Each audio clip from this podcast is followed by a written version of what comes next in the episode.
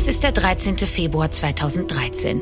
Reva Steenkamp und Oscar Pistorius haben am Tag vor dem Valentinstag einige Termine. Sie wollen aber zumindest den Abend gemeinsam in Oscars Haus verbringen. Gegen 16 Uhr passiert Reva das Sicherheitstor der Gated Community ihrer Wohnanlage in Pretoria.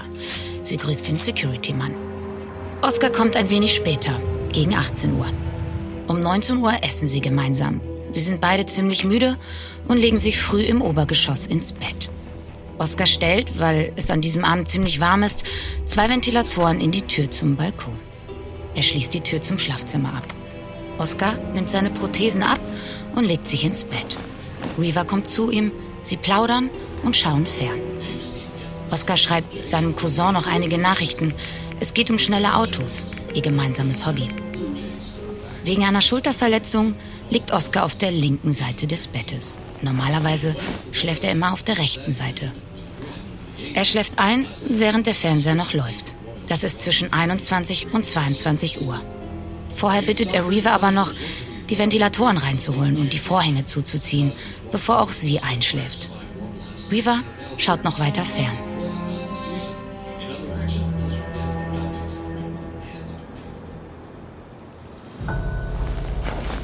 Mitten in der Nacht wacht Oscar Pistorius auf.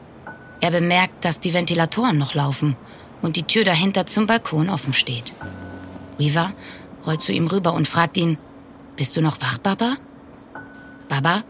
Ein südafrikanischer Ausdruck für Schatz.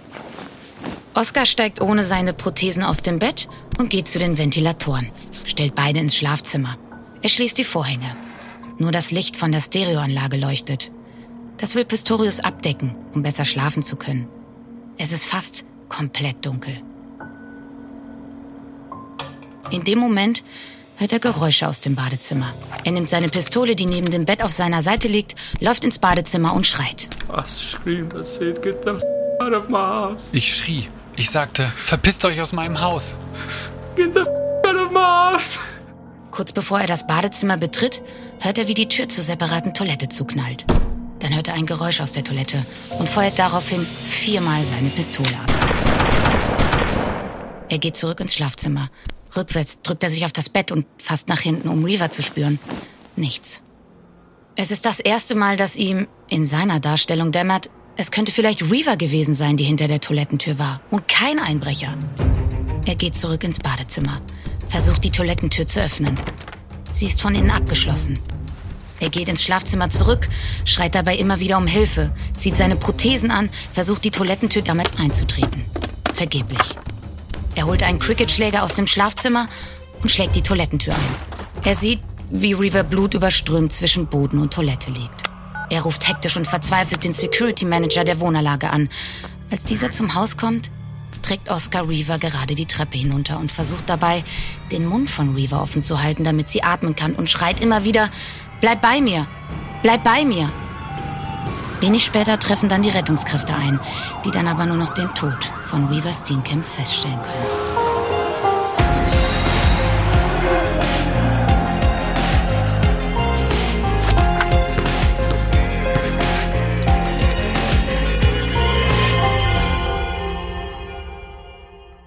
Willkommen zu Playing Dirty Sport und Verbrechen, dem neuen wöchentlichen Podcast, bei dem die Welt des Sports, der Topathleten, der Siege und Triumphe auf die Welt der Verbrechen, der Abgründe und Straftaten trifft. Sport meets True Crime.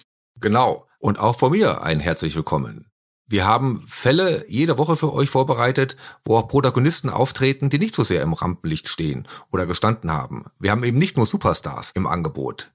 Es sind Fälle, die viel über die Menschen verraten, die hinter ihnen stehen, aber auch über uns als Gesellschaft. Aber vielleicht sollten wir uns erstmal vorstellen. Das ist ein guter Vorschlag. Ich bin Lena Kassel. Ich bin Sportjournalistin, Moderatorin und Podcasterin. Normalerweise beschäftige ich mich den Großteil meiner Zeit mit Fußball, zum Beispiel mit meinem täglichen Podcast Fußball MML Daily. Und wenn dann doch mal kein Fußball läuft, was relativ selten vorkommt, dann geht es trotzdem irgendwie immer um Sport in meinem Leben. Mein Name ist Daniel Mücksch. Ich bin Journalist und Autor und lebe und arbeite in München. Ich habe einige Jahre beim Magazin Fokus gearbeitet. Dann war ich auch einige Jahre bei Bunte und habe auch das ein oder andere Buch über Sportprotagonisten, die wir alle kennen, geschrieben. Muss gestehen, ich habe auch selber von der großen Profikarriere im Tennis mal geträumt, die dann aber aufgrund mangelnden Talents nicht stattgefunden hat. Ich bin auch Kollege von Lena. Ich habe einen eigenen Podcast gemacht, der Unser Boris heißt und der sich, wenig überraschend, mit dem Leben von Boris Becker beschäftigt. Und hier beschäftigen wir uns jede Woche mit einem neuen Fall, und zwar gemeinsam. Ich werde euch durch den Fall führen, die Fakten, der Ablauf, die Ermittlungen, die offenen Fragen. Äh, darum kümmere ich mich. Und dann komme ich. Ich berichte dann von meinen Recherchen, von meinen Interviews. Ich schalte mich immer ein, wenn ich einen persönlichen Bezug zu den Geschichten habe. Und werde sicherlich, hoffentlich auch die ein oder andere Anekdote einstreuen können. Daniel, wenn du jetzt mal so ein bisschen auf unsere erste Staffel guckst, auf welche Fälle oder auf welchen Fall freust du dich am meisten? Hast du da einen Favoriten? Ja, natürlich die Fälle, die groß durch die Medien gegangen sind, die großen Namen, die großen Fälle, mhm. auf die freue ich mich natürlich, aber auch auf die etwas kleineren, die vielleicht nicht so medial durchgejatzt worden sind. Da möchte ich mal nennen Martin Nykenen, ein ehemaliger Skispringer. Mhm. Auf den freue ich mich zum Beispiel sehr besonders. Auf den Fall, auf den ich mich am meisten freue, der ist schon relativ bekannt. Passenderweise ist es direkt unser erster Fall, Oscar Pistorius. Es geht da um Mord, es geht um Liebe, es geht um einen viel gefeierten Sportheld. Also dieser Fall hat so unglaublich viele Facetten und ist für mich so ein bisschen der Inbegriff von Sport meets True Crime. Und das Spannendste an dem Fall Oscar Pistorius ist ja auch, dass wir beide oder auch alle anderen die ganze Wahrheit, also das, was wirklich passiert ist, ja nie erfahren werden, weil es eben nur diese eine offizielle Version gibt und zwar die von Oscar Pistorius. Und bevor ich jetzt hier schon wieder viel zu viel vorweggreife, würde ich sagen, wir legen einfach mal los. Absolut. Let's play dirty.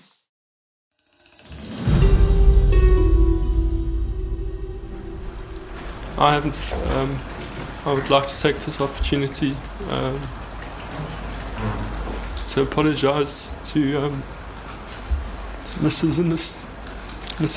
Steenkamp. Ich würde diese Gelegenheit gern nutzen, um mich bei Mr. und Mrs. Steenkamp zu entschuldigen.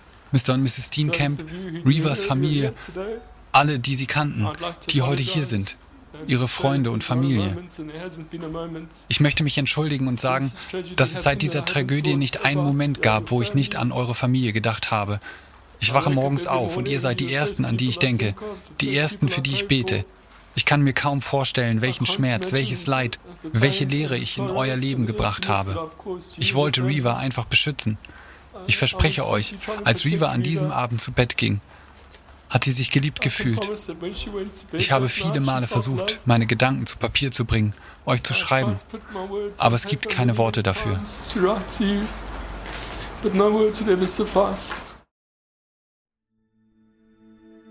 In unserer ersten Folge geht es um den Fall Oscar Pistorius. Und was es mit dieser spektakulären Entschuldigung im Detail auf sich hat, die wir gerade gehört haben, dazu kommen wir noch. Es ist ein besonders tragischer Fall mit unglaublich vielen Facetten.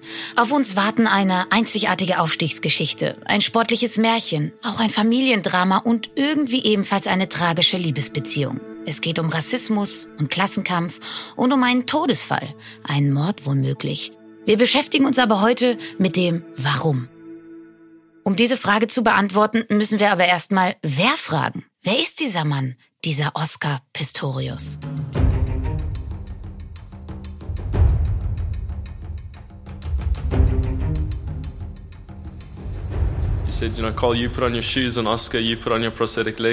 Sie sagten, Cole, zieh deine Schuhe an. Und Oscar, zieh deine Prothesen an. Und damit basta. Ich hatte als Kind also nicht wirklich das Gefühl, eine Behinderung zu haben. Ich dachte eher, dass ich eben andere Schuhe habe. Und ja, ich habe viel Sport gemacht und war nicht so akademisch begabt. Sport war mein Ding. Den Mann, den ihr gerade gehört habt und der so lustig auf einer Pressekonferenz über seine anderen Schuhe spricht, das ist Oscar Pistorius. Kurz bevor der beidseitig beinamputierte Sportler bei den Olympischen Spielen 2012 mit Sportlern ohne Behinderung an den Start geht. Doch bis dahin ist es ein sehr weiter Weg für Oscar. Ein sehr, sehr weiter Weg.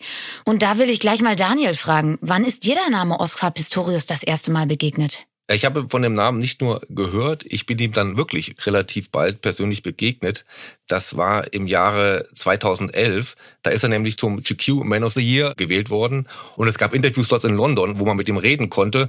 Und auch ich habe damals für das Nachrichtenmagazin Focus einen Slot gehabt, in dem ich da mit ihm reden konnte. Und das Interview hat in einem Luxushotel stattgefunden. Sein Manager Pete von Seal war damals sehr umtriebig und wollte die Marke Oscar Pistorius zur globalen Marke machen. Und das Gespräch begann auch auch wirklich sehr freundlich. Es war wirklich eine angenehme Atmosphäre. Und dann habe ich eine Frage gestellt zu seinen Prothesen und ob er mit den Prothesen nicht einen Vorteil gegenüber nicht Sportlern hätte, was damals in der Tat eine große Diskussion gewesen ist. Und sofort hat sich die ganze Stimmung im Raum geändert und auch seine Stimmung wirklich geändert. Also er war nur ganz kurzsilbig und hat das Interview dann wirklich, ich glaube, es war noch eine Minute danach abgebrochen hatte keine Lust mehr, sich mit mir zu unterhalten. Und als junger Journalist musste ich ohne Interview zurück nach Deutschland fliegen. Dadurch konnte ich aber auch das Thema Oscar Pistorius in gewisser Weise auch danach besetzen. Und 2013, damals, als die besagte Nacht, von der wir eben schon gehört haben, stattgefunden hat, war ich dann halt für Bunte der Pistorius-Mann.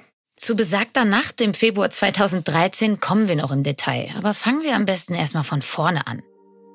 Am 22. November 1986 wird Oscar in Sandton geboren, einem Viertel nördlich von Johannesburg, dem Finanzzentrum Südafrikas und das wohlhabendste Viertel der Stadt, was im Laufe seines Prozesses auch noch wichtig wird. Oscar ist der Sohn von Hank und Sheila Pistorius, das mittlere Kind. Er hat einen 18 Monate älteren Bruder Karl und eine drei Jahre jüngere Schwester Amy. Bei der Geburt wird bei dem Säugling eine sogenannte Fibula-Aplasie diagnostiziert. Ihm fehlen die Wadenbeine und die äußere Seite der Füße. Er hat auch nur zwei Zehen. Mutter Sheila ist geschockt. Ihr wird direkt nach der Geburt gesagt, dass Oscar niemals laufen wird. Sein ganzes Leben im Rollstuhl sitzen wird.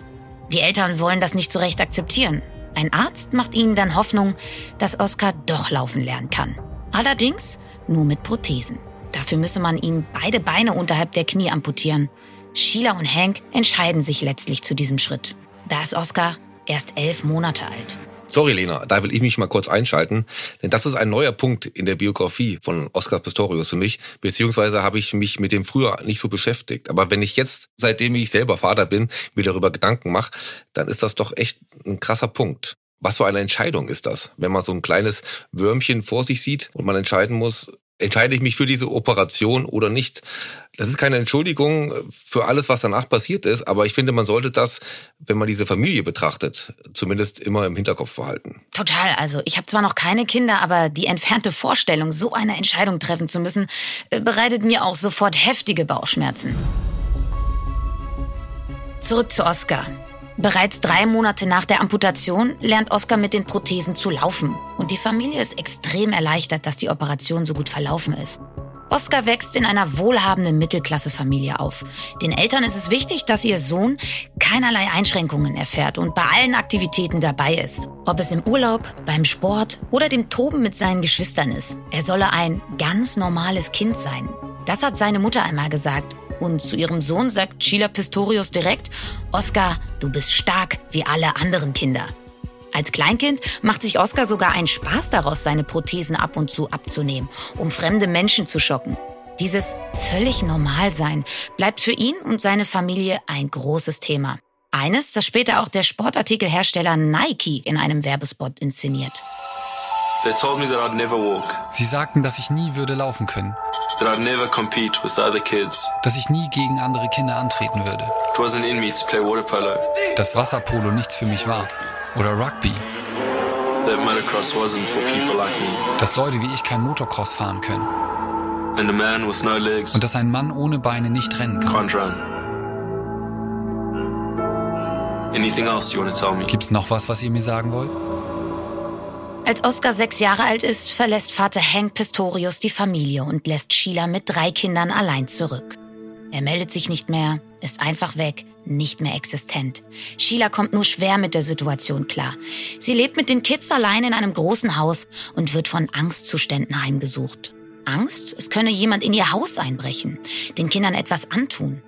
Es wird auch mehrfach eingebrochen, aber die Eindringlinge nehmen in Anführungszeichen nur Wertgegenstände mit.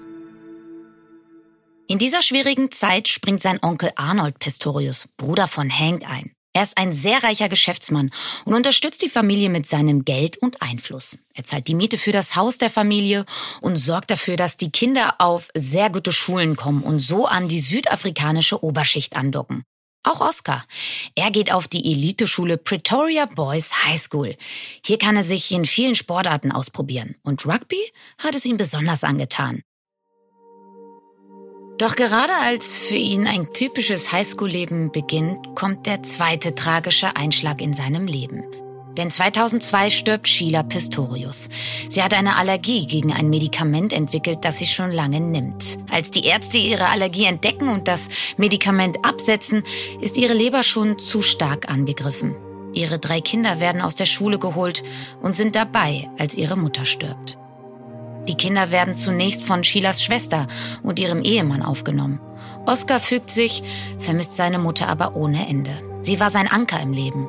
In nur ganz wenigen Interviews spricht er später auch über diesen Verlust.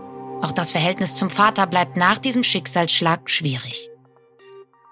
Um den Verlust zu verarbeiten, stürzt er sich noch mehr in den Sport. Im Jahr 2003 verletzt er sich beim Rugby schwer am Knie. Danach beginnt er dann mit dem Laufen. Es wird ziemlich schnell deutlich, dass er schneller läuft als viele andere. Schon mit 17 Jahren qualifiziert er sich problemlos für die Paralympics in Athen. Weltrekord und Gold über die 200 Meter, Bronze über die 100 Meter. In Athen wird ein neuer Superstar der Szene geboren. Über die 100 Meter hat er noch etwas mehr Probleme aufgrund des Starts.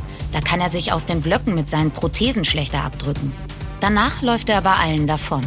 Und auch sein Start wird immer besser und besser.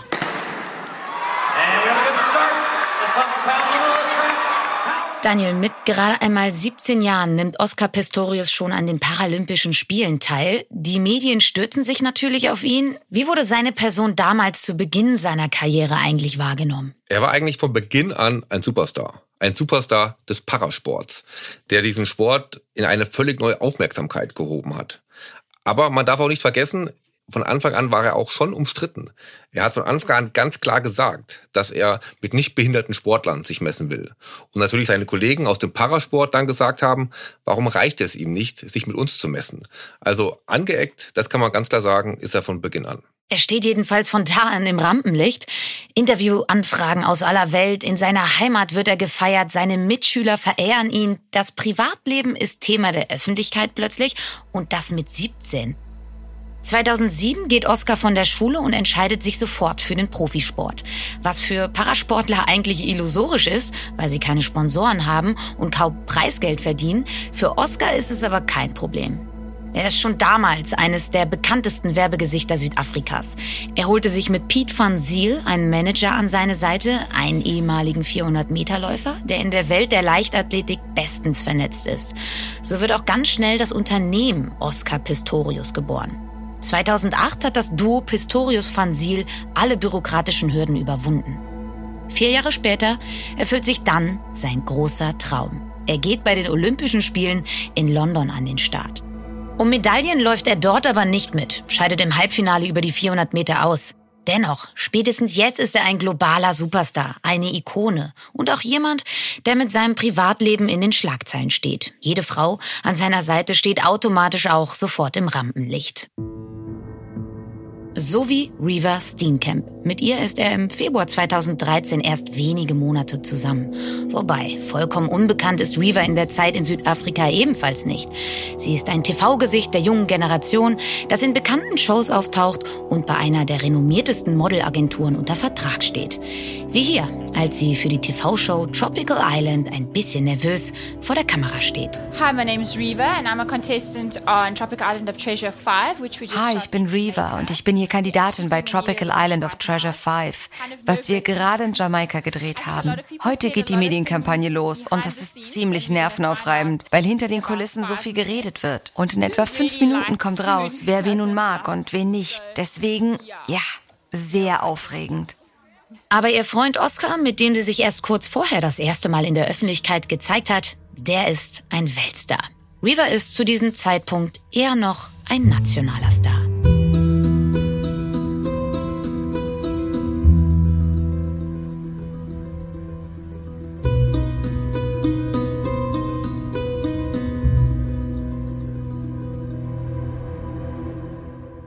Dann der 14. Februar 2013.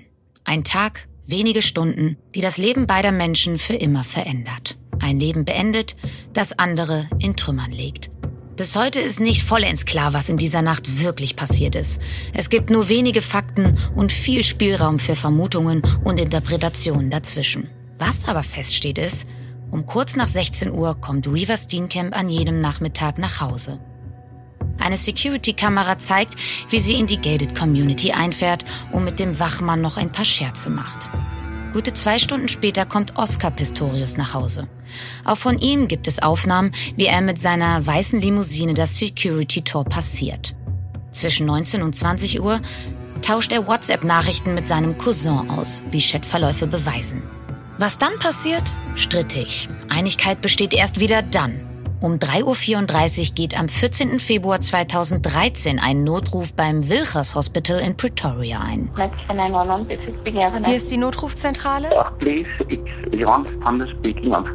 Mein Name ist Johann Stender. Wir benötigen dringend einen Krankenwagen. Eine Person wurde niedergeschossen. Bitte. Wo wurde die Person getroffen? Sie wurde am Kopf und auch am Körper getroffen. Können Sie mir die Adresse nennen?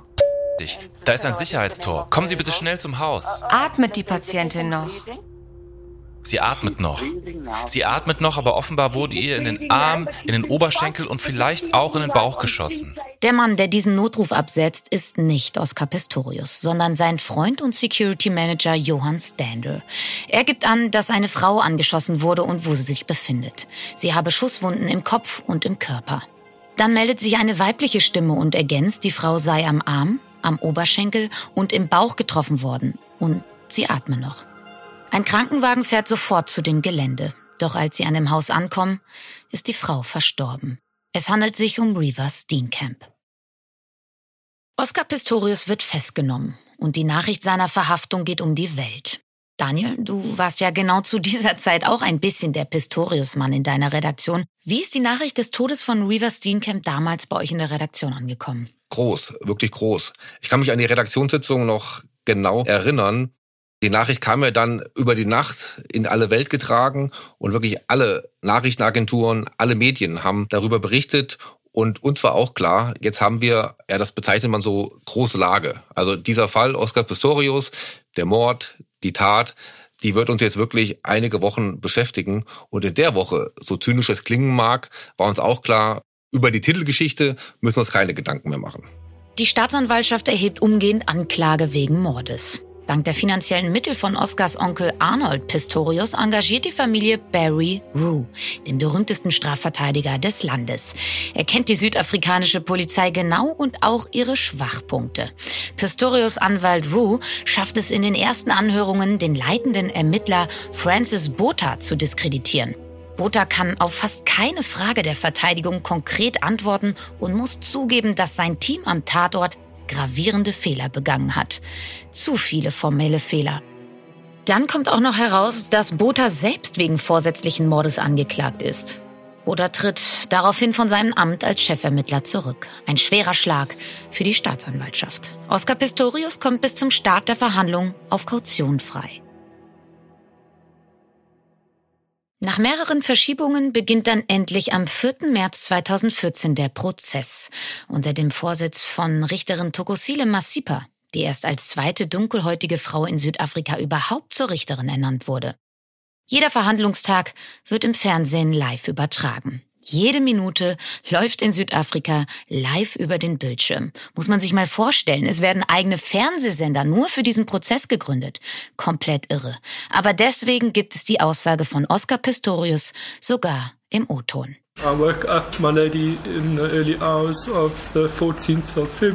Ich erwachte in den frühen Morgenstunden des 14. Februar, Euer Ehren. Es war sehr warm im Zimmer. Ich setzte mich auf. Reaver war noch wach. Sie drehte sich um und fragte, kannst du nicht schlafen, mein Bubba? Und ich sagte, nein, kann ich nicht.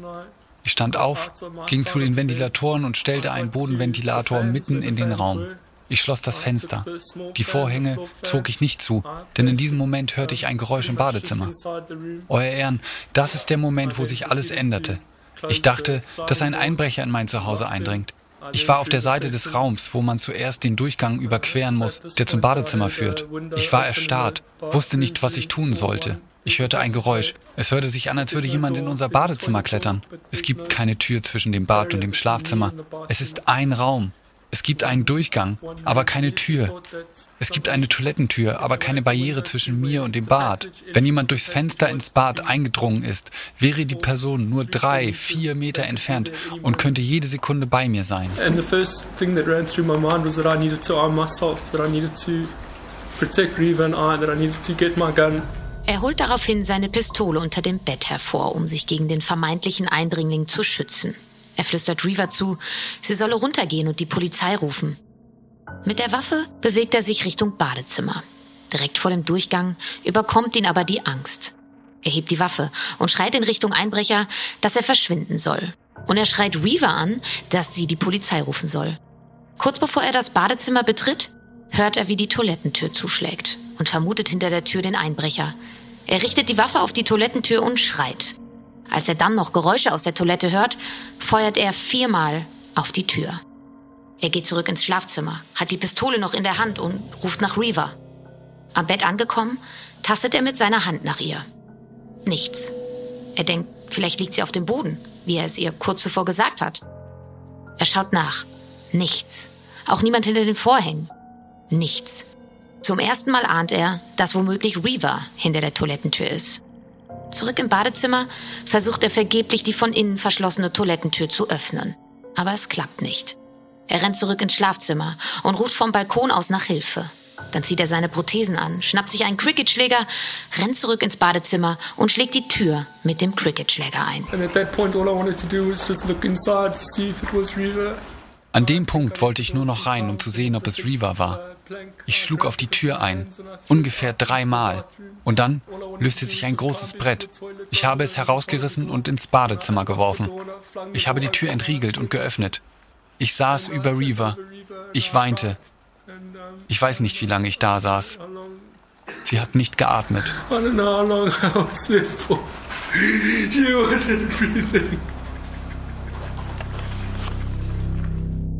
Und damit kennt ihr Oscars Version, wie es zu den Schüssen kam. Er wusste nicht, dass Reaver hinter der Tür ist. Das sagt er zumindest. Um zu bekräftigen, dass Oscar und Reaver eine glückliche Beziehung geführt haben, legt die Verteidigung noch ein Beweisstück vor. Eine Valentinstagskarte. Von Reaver an Oscar. Im Prozess liest Oscar diese Karte vor. The envelope says Ozzy with, with some hearts and a squiggle. Auf dem Umschlag steht Ozzy mit verzierten Herzchen darauf. Auf der Vorderseite steht, Rosen sind rot, Veilchen sind blau. Im Inneren der Karte stand auf der linken Seite das Datum und rechts davon, heute ist ein guter Tag dir zu sagen, ich liebe dich, unterschrieben mit ihrem Namen, ein Smiley und einigen Küssen.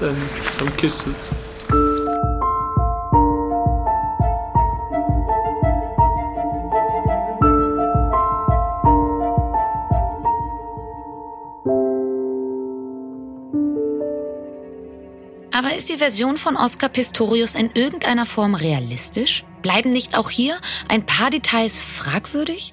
Und welche Rolle spielt dabei Oscars Kindheit und sein Heimatland Südafrika? Dafür hat Daniel mit einem wahren Südafrika-Experten gesprochen. Genau, mit Kai Feldhaus, dem Chefreporter der Bild. Kai habe ich auf einer Recherchereise in Südafrika kennengelernt. Das war im Herbst 2008. Kai ist schon früh mit seiner Freundin in Südafrika gewesen und hat sich seitdem verliebt in das Land. Er hat da studiert und immer wieder geurlaubt. Ein wirklicher Südafrika-Experte. Mit Kai habe ich dann über Südafrika und sein erstes Treffen mit Oscar Pistorius gesprochen. Da habe ich dann einen super interessanten, sehr ähm, aufgeschlossenen, cleveren jungen Burschen getroffen, der ähm, sehr von sich überzeugt war, also von dem, was er kann und was er ist aber ich habe da auch gedacht, okay, der Bursche ähm, ist seit seinem ersten Lebensjahr ohne Beine unterwegs und äh, läuft jetzt hier bei den Paralympics zu Weltrekorden und möchte gerne bei Olympia starten. Der darf auch ein bisschen von sich überzeugt sein. Also das war ein, ein rundum sympathischer Typ, der ein bisschen auf die Sahne gehauen hat, aber es war ein total angenehmer Termin. Doch die Frage bleibt noch immer unbeantwortet. Ist die Version von Oscar Pistorius realistisch oder nicht? Das sagt Kai Feldhaus dazu. Ich weiß, dass es total bescheuert klingt. Und ich weiß, dass es für Menschen, die nie in Südafrika waren und vielleicht auch nie länger in Südafrika waren, absolut nicht nachvollziehbar ist. Ich habe dieses Gespräch auch wirklich häufig geführt in den Monaten und Jahren danach. Aber das, was Oskar Pistorius da geschildert hat, halte ich zumindest für denkbar. Ich kenne wirklich mittlerweile über all die Jahre sehr, sehr viele Menschen in Südafrika. Südafrika hat ein gravierendes, gravierendes Problem mit Kriminalität und Gewalt. Gravierend. Also wir reden von damals, ich glaube, 50 Morden am Tag, heute sind wir über 70 Morden am Tag. Ich kenne niemanden, egal welcher äh, gesellschaftlichen Schicht entspringend, egal welche Hautfarbe, egal welches Alter, der nicht entweder selbst eine furchtbare Geschichte erlebt hat oder jemand kennt, dem eine furchtbare Geschichte widerfahren ist. Diese Urangst, dass irgendwann nachts jemand in deiner Bude steht, die hat da jeder. Deswegen sind auch so wahnsinnig viele Südafrikaner bewaffnet. Deswegen hat jedes Haus, in dem ich dort jemals war, einen Alarm oder sogenannte Burglar Bars vor den Fenstern, also Gitter, damit man da nicht einsteigen kann, äh, Gitter vor den Türen. In all den Jahren, die ich da Urlaub gemacht habe, waren wir auch noch nie in einem Haus, wo man nichts nachts, wenn man schlafen geht, den Alarm einschaltet. Und wenn man dann nachts wach wird, aus dem Tiefschlaf, hochgesch hochgeschreckt kommt und glaubt, man hört ein Geräusch, dann halte ich es für zumindest in Teilen nachvollziehbar, dass man eine, in einer völligen Panikreaktion etwas vollkommen Überzogenes tut. Ob das bedeutet, dass man viermal durch eine geschlossene Tür schießt, sei mal dahingestellt, aber etwas Überzogenes tun halte ich für absolut denkbar. Ja, ziemlich krass. Und wir haben ja auch schon am Anfang gehört, wie ängstlich seine Mutter gewesen ist und sich besonders als alleinerziehende Mutter von drei Kindern permanent vor Einbrechern gefürchtet hat. Und im Haus der Familie wurde ja auch mehrfach in der Kindheit von Oskar eingebrochen. Von Kai hören wir später noch mehr. Jetzt geht es aber erstmal um die Version der Staatsanwaltschaft.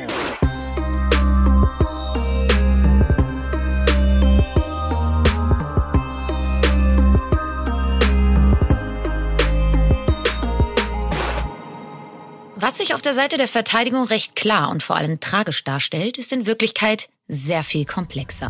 Der Fall Pistorius führt viele gesellschaftliche Themen und Missstände zusammen. Es geht um Rassismus, strukturelle und gesellschaftlich tolerierte Gewalt gegen Frauen, Versagen der Ermittlungsbehörden, Sonderprivilegien für Prominente und Reiche.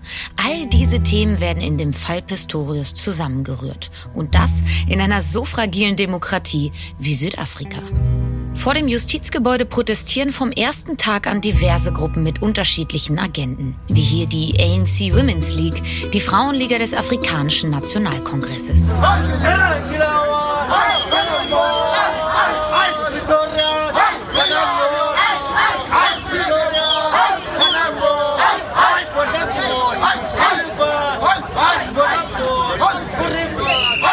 Die Staatsanwaltschaft will die Mordanklage mit folgender Theorie belegen. Sie geht fest davon aus, dass es um kurz nach drei Uhr nachts einen heftigen Streit zwischen Oscar und Reaver gegeben habe. Der Ex-Freund von Reaver, François Hochart, ein bekannter Rugby-Spieler in Südafrika, sei immer wieder der Grund für Streit. Auch in jener verhängnisvollen Nacht. Pistorius schäumt vor Eifersucht. Es kommt zum Streit im Schlafzimmer. Es wird hitzig, es wird geschrien. Weaver fühlt sich vom rasend eifersüchtigen Pistorius bedroht. Sie flüchtet ins Badezimmer, um sich vor Oscar zu verstecken. Sie verschließt die Tür von innen. Daraufhin geht Oscar zurück ins Schlafzimmer, zieht sich seine Prothesen an, nimmt seine Waffe und schießt mit der vollen Intention, Weaver zu treffen, viermal durch die Tür. Die Tatsache, dass er zurück ins Schlafzimmer geht, um sich seine Prothesen anzuziehen und dann mit einer Waffe zurückkehrt, zeige laut Staatsanwaltschaft den Vorsatz hinter dem Mord. Die Staatsanwaltschaft stützt sich auch noch auf weitere Argumentationslinien, um Oscar den vorsätzlichen Mord an Reaver Steenkamp nachzuweisen. Zum einen wurden im Badezimmer zwei Smartphones gefunden. Wozu sollten die beiden Handys beim nächtlichen Toilettengang nützlich sein? Zweiter Punkt. Reaver Steenkamp trug Alltagskleidung, kein Pyjama. Warum, wenn sie doch eigentlich schlafen gehen wollten? Zudem haben Zeugen angegeben, einen Streit gehört zu haben. Insgesamt werden in der Anklageschrift 107 Zeugen angeführt. Die Aussage von Ex-Freundin Samantha Taylor, die Reaver verblüffend ähnlich sieht, ist dabei besonders spektakulär. Sie beschreibt im Zeugenstand einen Vorfall, bei dem Oscar eines Abends nach einem Barbesuch ohne ersichtlichen Grund nach einer Polizeikontrolle angeblich mit einer Pistole durch das Dach eines Cabrios schießt und dabei wild lacht. Auch sei er ein extrem eifersüchtiger Mann, der sich stark in ihrer Freiheit einschränkt, sich jedoch nebenbei selbst mit anderen Frauen trifft. Sie legt Textnachrichten vor, die dieses Bild bestärken sollen. Dabei bricht sie immer wieder in Tränen aus. The first time our relationship ended was when he cheated on me with Unsere Beziehung zerbrach das erste Mal, als er mich betrogen hat. Das erste Mal. Just, just take your time, please. Verteidiger Barry Wu hält dagegen. Die Zeugin habe augenscheinlich die Beziehung noch nicht überwunden und sei von Rachegelüsten getrieben. Die Anklage wiederum versucht Pistorius als einen narzisstischen Egoman und Waffenliebhaber darzustellen, der seine Emotionen nicht im Griff hat. Und zwar auch anhand eines Vorfalls in einer Bar, bei dem Oscar mit ein paar Freunden unterwegs war und einen von ihnen bittet, ihm seine Pistole zu geben. In Oscars Hand löst sich plötzlich ein Schuss. Der Freund sagt aus, dass Oscar ihn direkt danach gebeten habe, die Schuld auf sich zu nehmen, weil es sonst zu viel Medienrummel geben würde. Teure Autos, Waffen, Allmachtfantasien. Es wird das Bild eines weißen Mannes gezeichnet, der sich alles herausnimmt und keine Konsequenzen zu befürchten hat. Schon bald steht vor allem für die schwarze Bevölkerung des Landes nicht mehr nur Oscar Pistorius vor Gericht, sondern ein Mann, der stellvertretend für den Lifestyle der weißen männlichen Oberschicht steht. Um das Bild des schießwütigen weißen Oberschichtsjüngling, der glaubt, sich alles rausnehmen zu können, zu belegen, zeigt die Staatsanwaltschaft noch ein Video, in dem Pistorius beim Schusstraining auf eine Melone zielt. Also jener weißer Mann der Oberschicht, der aus Spaß mit Schusswaffen hantiert und seinen Finger schnell am Abzug hat. Was ist ein Zombie-Stopper? Ich habe keine Ahnung, was ein Zombie-Stopper ist. Sie waren nie in der Gegenwart von Personen, die das Wort Zombie-Stopper benutzt haben? Nicht, dass ich mich daran erinnern könnte, Euer Ehren. Haben Sie mal ein Video gesehen von sich in Gegenwart einiger Personen, die über einen Zombie-Stopper reden? Daran kann ich mich nicht erinnern. Wenn Sie mir so ein Video zeigen könnten, erinnere ich mich vielleicht. Können wir das Video abspielen, bitte?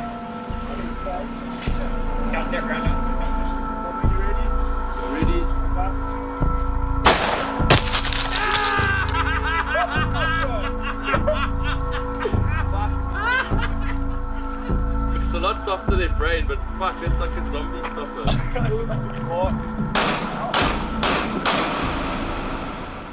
Doch bei klaren Beweisen bleibt die Staatsanwaltschaft einiges schuldig, auch durch weitere gravierende Ermittlungsfehler. Das zweite Handy von Oscar wird erst Tage später beschlagnahmt und bei der Datenanalyse kommt heraus, dass darauf befindliche Daten gelöscht wurden. Von einem User, der denselben Online-Namen benutzt wie Oscars Bruder Karl. Man kann noch rekonstruieren, dass einer der letzten Anrufe von Pistorius vor der Tatnacht an eine seiner Ex-Freundinnen ging. An eine gewisse Jenna Atkins. Zehn Minuten bevor die Nachbarn in der Nacht dann die mutmaßlichen Streitgeräusche wahrnehmen, gehen 58 Kilobytes von Pistorius Handy raus. Was dort verschickt wurde? Man wird es nie erfahren. Karl oder wer auch immer hat's ja gelöscht. Waren das eindeutige Bilder an die Ex und Reaver hat sie entdeckt? Spekulation. Man kann lediglich die Nachrichten von Reaver an Oscar auf dem anderen Handy von Oscar nachvollziehen. Die tausenden WhatsApp-Nachrichten aber bringen nicht die erhoffte Klarheit. Die Nachrichten zwischen ihr und Oscar beschreiben zwar Oscars Eifersucht und seinen Befehlston gegenüber Reaver. Doch da sind zu wenig klare Anhaltspunkte. Vier Nachrichten aus 1704 Nachrichten reichen nicht aus, um aus dem Chatverlauf ein Motiv herzuleiten. Einen weiteren Rückschlag muss die Staatsanwaltschaft hinnehmen, als ein Experte darlegt, dass Pistorius bei den Schüssen seine Prothesen eben nicht getragen hat. Oscar Pistorius sagt das in einer seiner vergangenen Versionen auch, dass er die Schüsse ohne Prothesen abgegeben hat. Die Staatsanwaltschaft ist aber immer fest davon ausgegangen, dass Pistorius beim Abfeuern der Schüsse seine Prothesen anhatte. Denn das würde bedeuten, er hätte sich bewusst die Prothesen angezogen, was etwas Zeit in Anspruch nimmt. Erst danach sei er in vollem Bewusstsein zu seiner Tat aufgebrochen. Damit wird es zu einem vorsätzlichen Mord. Doch ein Experte legt unmissverständlich dar, dass Oscar seine Prothesen beim Abfeuern nicht angehabt haben kann. Die Höhe und der Winkel der Einschusslöcher passen nicht zu Oscars Körpergröße mit Prothesen an den Beinen. Die Stoßrichtung beider Seiten ist klar. Eine Seite will in Pistorius den Beschützer sehen, die andere den Mörder. Es geht wild hin und her. Im Kreuzverhör bricht Pistorius zusammen, verstrickt sich in Widersprüche. Viele Beobachter betrachten es heute als Fehler, dass Pistorius ausgesagt hat. Allerdings geht Staatsanwalt Gary Nell so hart gegen den Angeklagten vor, dass selbst die Richterin ihn zügeln muss. Gegen Ende des Prozesses präsentiert die Verteidigung noch ein psychologisches Gutachten, das Pistorius als paranoiden Sicherheitsfanatiker hinstellt. Nicht zuletzt hervorgerufen durch die hohe Kriminalität in seiner Heimat. Aber er wird auch als jemand dargestellt, der im Fall der konkreten Gefahr die Konfrontation sucht. Was erklären soll, warum er sich dem vermeintlichen Eindringling genähert hat, anstatt wegzulaufen. Viele fragen sich nämlich bis heute, warum ist er nicht einfach weggelaufen? Und natürlich wird der Bogen wieder zu seiner ängstlichen Mutter Sheila geschlagen. Nach 41 Tagen spricht Richterin Massipa schließlich das Urteil. Warum dieses Urteil so sehnlich erwartet wurde, warum dieser Fall über Hautfarben hinweg das Land elektrisierte, kann Kai Feldhaus erklären, der das Phänomen Oscar Pistorius in Südafrika aus erster Hand erlebt hat. Er war schon, und das ist ganz interessant, ein gesamt südafrikanischer Held, obwohl er ja klassischen äh, Buchenhintergrund hat, also spricht Afrikaans zu Hause, ähm, eine durch und durch weiße Familie, sehr wohlhabend. Äh, sein Onkel ist dazu sehr, sehr viel Geld gekommen. Ähm, das ist nicht die klassische Klientel, die jetzt der ganze, die ganze Gesellschaft in Südafrika liebt. Ähm, das kennt man ja von den verschiedenen Sportarten. Ne? Also ähm, Rugby zum Beispiel. Die, die Rugby-Nationalmannschaft, da hat ja jahrelang kein Schwarzer mitgespielt, bis dann dieser große WM-Triumph ähm, äh, äh, dann stattgefunden hat, bis Südafrika die WM gewonnen hat in den 90ern und Mandela ähm, diesen, diesen, diesen Pokal überreicht hat. Ähm, und Cricket genauso, also auch ein weißer Sport, während Fußball halt ausschließlich äh, von Schwarzen gespielt wurde damals. Ähm, das war dann um die Zeit, also vor knapp 20 Jahren, noch anders. Ne? Da waren die Hautfarben noch klare Grenzen für Idole. Das habe ich bei Oscar immer anders erlebt. Also ähm, ich sage das auch so jovial, als wären wir ewig lange Kumpels, aber äh, in der südafrikanischen Gesellschaft spricht halt jeder Mensch, egal welches Alter, egal welche Hautfarbe, immer nur von Oscar. Niemand muss sagen, dass es Oscar Pistorius ist, sondern wenn du sagst, Haus Oscar Doing, dann wussten immer alle, von wem man spricht. Und das hat mit Sicherheit auch damit zu tun, dass er halt sich äh, trotz seiner Behinderung über so viele Grenzen hinweggesetzt hat und solche Erfolge erzielt hat. Und so eine Erfolgsgeschichte, die, die mag ja jeder gern. Und solche Underdogs, die mag ja irgendwie auch jeder gern. Und ich glaube, dass er deshalb auch diese, diese Hautfarbengrenzen überwunden hat. Werbung. Ich bin Holger Czapitz, Finanzredakteur bei Welt. Meine Kollegen und ich nehmen euch jeden Morgen mit an die Finanzmärkte und wir geben euch Ideen, wie ihr mehr aus eurem Geld macht. Klar gegliedert, drei Teile, Märkte, Finanzthema des Tages und außerdem haben wir jeden Tag eine Inspiration für euch, die das Leben leichter machen soll. Alles auf Aktien, der tägliche Börsenshot, Montag bis Freitag ab 5 Uhr morgens. Alles, was ihr wissen müsst, in nur 10 Minuten. Für erfahrene Anleger, aber auch für Neueinsteiger. Oscar Pistorius wird am 11. September 2014 vom Vorwurf vorsätzlicher Tötung frei und wegen fahrlässiger Tötung schuldig gesprochen. Kein Mord also. Dass Oscar wissentlich einen Menschen töten wollte, konnte laut der Richterin nicht eindeutig bewiesen werden. Das Strafmaß wird auf fünf Jahre Gefängnis festgelegt. Für illegalen Waffengebrauch kommen drei Jahre auf Bewährung obendrauf. Doch damit beginnt erst das juristische Hickhack. Richterin Massipa wirft Pistorius Inkonsistenz in seinen Aussagen vor, zweifelt aber auch belastende Zeugenaussagen der Anklage an. Und nun, liebe Leute, kommt die Zeit der Berufungen. Die Staatsanwaltschaft erachtet das Strafmaß als zu gering und beantragt Revision. Pistorius darf das Gefängnis verlassen, bis über die Berufungen entschieden wird. Insgesamt gab es drei weitere Prozesse, in denen über den Fall entschieden wurde. Der erste im Jahre 2015 verurteilt Pistorius doch des Mordes, wenn auch mit verminderter Tötungsabsicht. Es werden 15 Jahre Gefängnis verhängt. Der zweite, jetzt sind wir im Sommer 2016, bleibt beim Mord, reduziert aber die Strafe auf sechs Jahre Gefängnis. Der dritte und bis jetzt letzte Prozess verurteilt Pistorius im Jahr 2017 ebenfalls des Mordes mit verminderter Tötungsabsicht und setzt die Haftstrafe wieder auf 15 Jahre hoch, wobei aber die bisherige Haftzeit angerechnet wird. Demnach sitzt Pistorius noch bis 2031 im Gefängnis. Ein Antrag auf vorzeitige Entlassung wird im Frühjahr 2023 abgelehnt.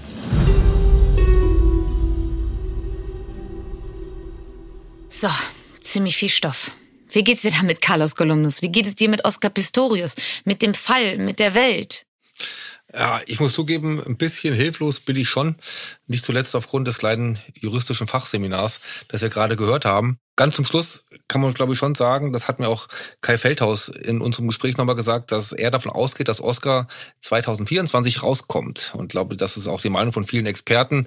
Da wird wahrscheinlich zumindest wieder darüber entschieden werden. Aber ich glaube, es wird klar, wie viele Einflüsse auf den Fall wirklich gewirkt haben, wie viel Druck von allen Seiten auf die Richterin da eingeprasselt ist und ja, man hat schon den Eindruck, dass man so lange gewartet hat, so lange Berufungen eingelegt hat, bis das Strafmaß dann im Einklang mit dem Volkszorn gewesen ist. Also ich glaube, dafür war das schon ein Paradebeispiel, dieser doch sehr, sehr spektakuläre Prozess.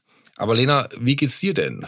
Also er war es ja, das können wir ja sagen. Aber mit welchen Hintergründen war es er? Ich habe zu dieser Frage unheimlich viele Diskussionen mit den unterschiedlichsten Menschen und mit der unterschiedlichsten Meinung geführt. Und während ich mich mit dem Fall und dem ganzen Prozess und der Beweislage auseinandergesetzt habe, habe ich mir natürlich auch immer wieder die Frage gestellt, hat er sie wirklich, also wirklich für einen Einbrecher gehalten oder gab es eben doch den Streit und er hat sie kaltblütig und aus Eifersucht ermordet?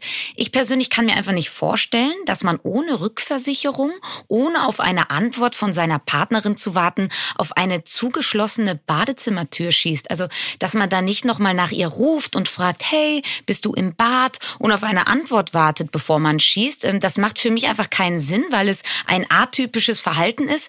Ich glaube, er hat sie im Zuge eines Streits getötet und ich glaube auch, dass das Urteil anders ausgefallen wäre, wenn eine Jury darüber entschieden hätte. Das ist in Südafrika ja nicht so, sondern der Richter oder die Richterin treffen alleine das Urteil. Gerade im Jahr 2013 gab es ja eine große und gesellschaftlich allumfassende Frauenbewegung in Südafrika. Das Thema häusliche Gewalt an Frauen war Thema Nummer eins und ich glaube, das hätte auch Oscar Pistorius durch ein Juryurteil zu spüren bekommen. Was sagt denn Richter Daniel dazu, zu meiner These?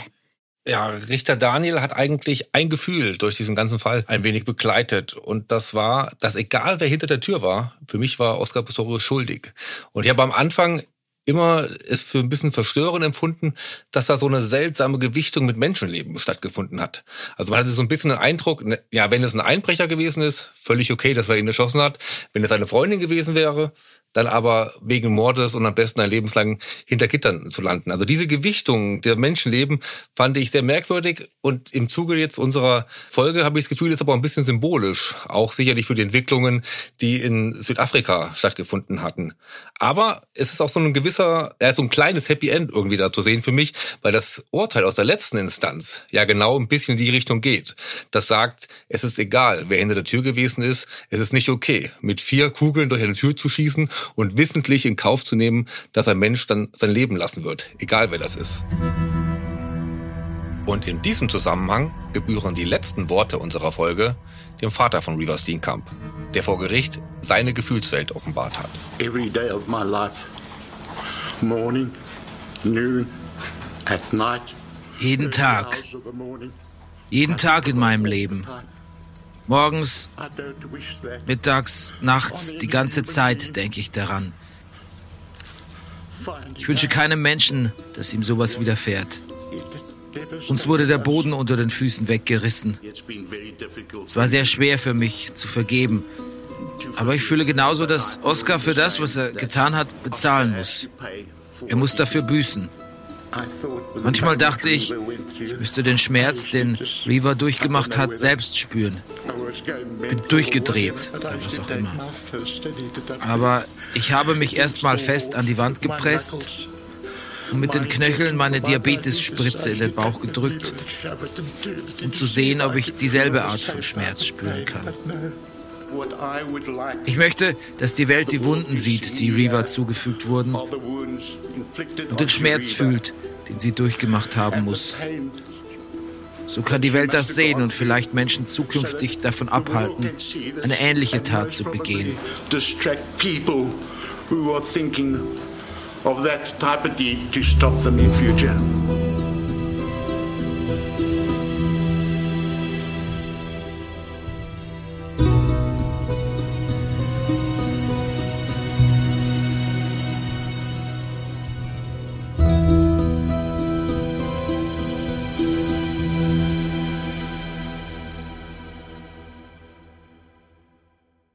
Das war die erste Folge von Playing Dirty Sport und Verbrechen. Nächste Woche beschäftigen wir uns dann mit dem Fall Rudi Assauer.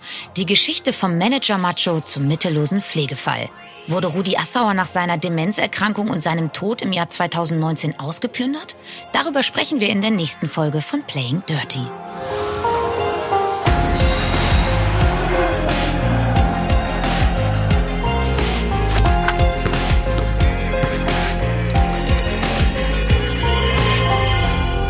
Das war Playing Dirty Sport und Verbrechen mit Lena Kassel und Daniel Mücksch. Wir bedanken uns an dieser Stelle auch ganz herzlich bei unserem Gesprächspartner Kai Feldhaus. Playing Dirty ist ein Podcast der Wake Word Studios in Kooperation mit 7-One Audio. Moderation Lena Kassel und Daniel Mücksch. Konzept, Recherche und Skript Daniel Mücksch. Redaktion Wake Word Stefan Rommel, Johanna Steiner. Produktion Wake Word Felix Stäblein. Projektleitung WakeWord, Annabel Rühlemann. Executive Producer WakeWord, Sven Rühlicke, Ruben Schulze-Fröhlich. Partnermanagement 7-One Audio, Felix Walter. Junior Producer 7-One Audio, Nina Glaser.